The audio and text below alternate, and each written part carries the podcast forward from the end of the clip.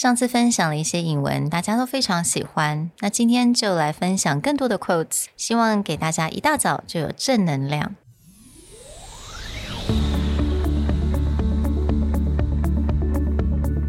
Hello，欢迎来到 Executive Plus 主管与沟通力的 Podcast。I'm Sherry, an educator, certified coach, and style enthusiast. 我相信专业有效的沟通是语言跟逻辑的完美结合。And I'm Nick, a startup consultant, corporate trainer, and late night gaming junkie. I believe great communication requires the right mindset and solid frameworks. 我们希望带给大家职场英语的技能、跨文化沟通技巧与其他能帮助您成为出色领导者的工具。Join us each week as we share our experience, research, and methodologies to take your communication and language skills from good to great.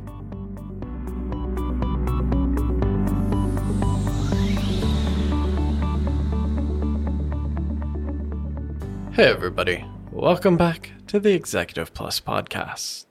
At the beginning of the year, we gave you a list of quotes that were on our mind going into 2022. Well, it's half a year later. We should be a little older, a little wiser. And there are a few more things that have been on our mind. Mm-hmm. Today, we want to share with you the quotes that we're mm. thinking about to get us through the second half of 2022. 上次跟大家分享了一些 quotes，还有一些学员还会写信给我们，说他们很喜欢。那当然也隔了有点时间。那今天呢，想要来带给大家更多我们最近喜欢的一些引文啊，然后希望能够带给大家一些正能量，因为我知道很多人都是在通勤的时候听我们的 podcast。So hopefully these quotes can start your day off right. So I'm gonna start with the quotes that I like recently. 那第一个呢，它是来自 Dwayne Johnson, which is The Rock. 他就说啦，When you focus on you, you grow. When you focus on shit, shit grows. That's a very straightforward way to kick off this episode. yeah, well, I like it straightforward these days. And I think that's what, aside from his obvious movie star mm. career, that I don't think you can go through a single year without him being in at least five different movies on mm-hmm. in the cinema, on Netflix, Disney, etc. But he also has a tequila empire. He has been building an energy drink empire. So this is a man who does everything. yeah. And this is just a really interesting way to frame out what's going on. And it's just a negative mindset mentality, right? 当如果你一直想到负面的事情的时候，这个东西就会变得越来越大， 在你的心中它变成是一个 priority，越来越重要。但是 if that's something that doesn't serve you, if that's something that just no longer makes you happy, then you focus on what makes you you. When you focus on you, you grow. Which builds into the second quote that Sherry chose quite nicely. Trying to control what is outside of your control will control you. 啊，那这个来自谁呢？我就没有办法跟大家讲。I I don't really know where it come from. But I really like this, right? 有的时候我们生活当中并不是所有事情都是可以控制的。Honestly, I think with the pandemic, oh my gosh，大家应该都深刻的能够了解得到，there's just so much in life that you cannot control。但是当你又很试着想要去 control 这些不能 control 的事情呢，这整件事情会过来来 control you. I think it's like a very, it's like a catch twenty two, right? And this reminds me of it's actually a sign you'll see quite often in, say, my grandparents' generations houses. And it's it's kind of a prayer. It's like a Christian Catholic mm-hmm. prayer, but it's not so formal. It's just, Lord, give me the strength to control the things that I can and to accept the things that I can't. Mm, that's a nice one. And it's basically the idea is like if something is in your control and you can do something about Yeah. it, try and have the strength to do mm. something about it. But there's a lot of things that you cannot control. And you either need to have to accept it or just move on. So the next one, again, 我不太确定这个是谁讲的 quote, but here's the quote. Step out of your comfort zone and face your fears. Growth takes place when you're challenged, not when you're comfortable. 那我觉得这个，尤其是后半句，我非常喜欢。我们成长通常都是来自于一些挫败、一些困难，并不是来自于 当你非常舒服的时候，或者是过着很舒适的生活。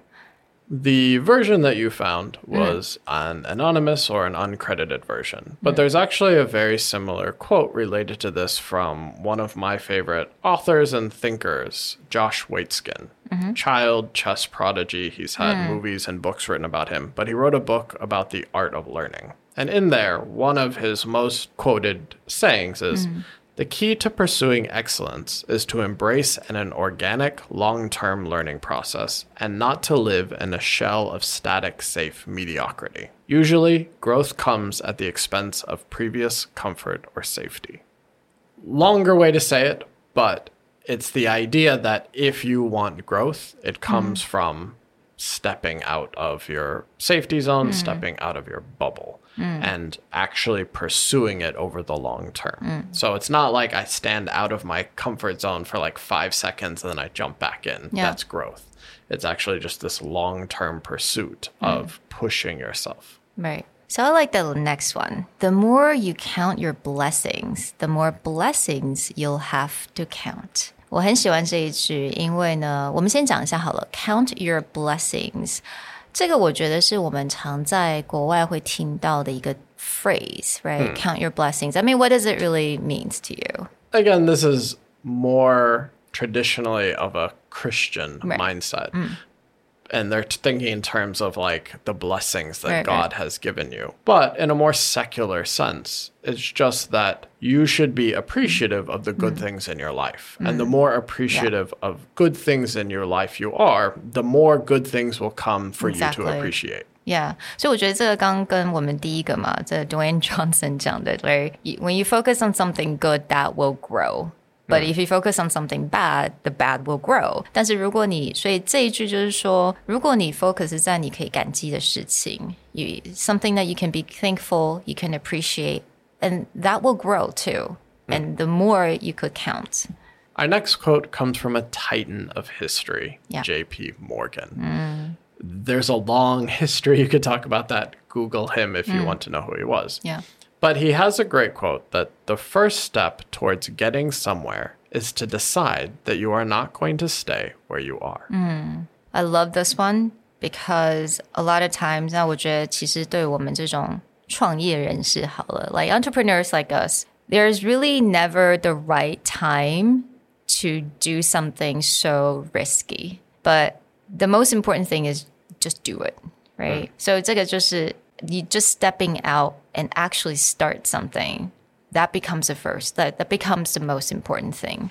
Right. We have that English adage that every mm. great adventure starts with one step mm. or starts with the first step. It's that that first thing going forward. Which actually ties into my next quote, mm. which comes from Kevin Kelly, who is used to be the lead executive editor for Wired magazine. He also wrote for the New York Times, Esquire, Harper's, any major economics or technology thinking magazine that comes to mind, he probably wrote for or had some major role in. But every year he's 70 now. He hmm. outputs like this long list of just life advice. And Yeah. it's not all like very deep thinking hmm. process. Sometimes it just is good advice. But for his 70th birthday, he wrote an hmm. article called 103 Bits of Advice I Wish I Had Known. And one of the first things he writes is about 99% of the time, the right time is right now.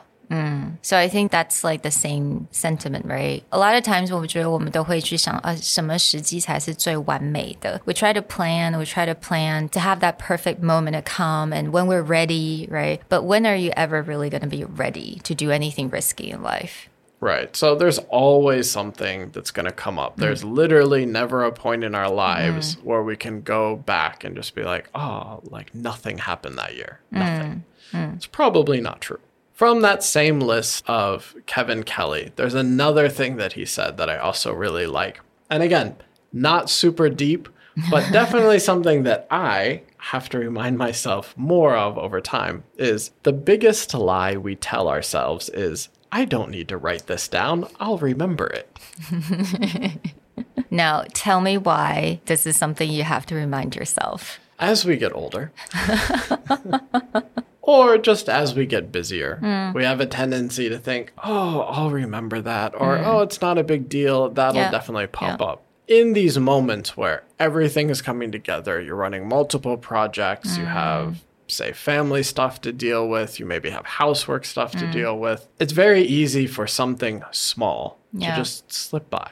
Mm. And if it's not written down, it's not on your calendar, it's really painful. Yeah. And what's even more prevalent about this is that the technology around us allows us to write down reminders easier than ever. I am something who actually writes down a to do list mm. manually just because it, it's a better process for me. Mm. But it's like with your phone, with Siri, with Yeah. all your smart devices, like there's literally no reason anymore that you can't write a note down. Mm-hmm. That excuse of, oh, I don't have a pen and paper, mm-hmm. I'll just remember this, that's gone. Mm. Like you always have access to write stuff down. And so this is something I have to tell myself. It's like, no, no, no, just, just write it down Remember. it. I think for me，我觉得对我来讲，writing stuff down that I have to do，比如说我今天一定要做一些什么事情，这个通常我都会非常的，我都会常提醒自己，那我一定会把它放在我很 calendar 上面。But 有一件事情是我常常会觉得啊，没有关系，我明天大概还会记得，就是一些灵感吧。I think like inspiration, good ideas. things that uh, makes me happy i tend to forget that i need to treasure those moments i need to just just put that in write it down put it on on my phone or put it on my calendar 有的时候还是会忘记 so to me that is something i probably need to remind myself yeah like record the good stuff. yeah the right? good stuff exactly Very simple piece of advice. I wouldn't tell you it's a quote, but when Mm. looking through his advice, it's just like, yeah, I need to write stuff down. 没错，那其实 speaking of which，我会把今天我们所分享所有的一些 quotes 全部都放在我们 show notes 当中。所以如果有任何一个让你觉得蛮开心的，makes you happy, makes you smile a little bit, just screenshot it, right？或者就是放在你的手机上面，remind you every single day。 We hope that you enjoyed this slight segue into the quotes that are bringing us into the second half of 2022. If there's anything that inspires you or grabs you, write it down, put it in front of you, and hmm. use it as a guiding light to how you handle the rest of this year. We'll talk to you guys next time. Bye. Bye.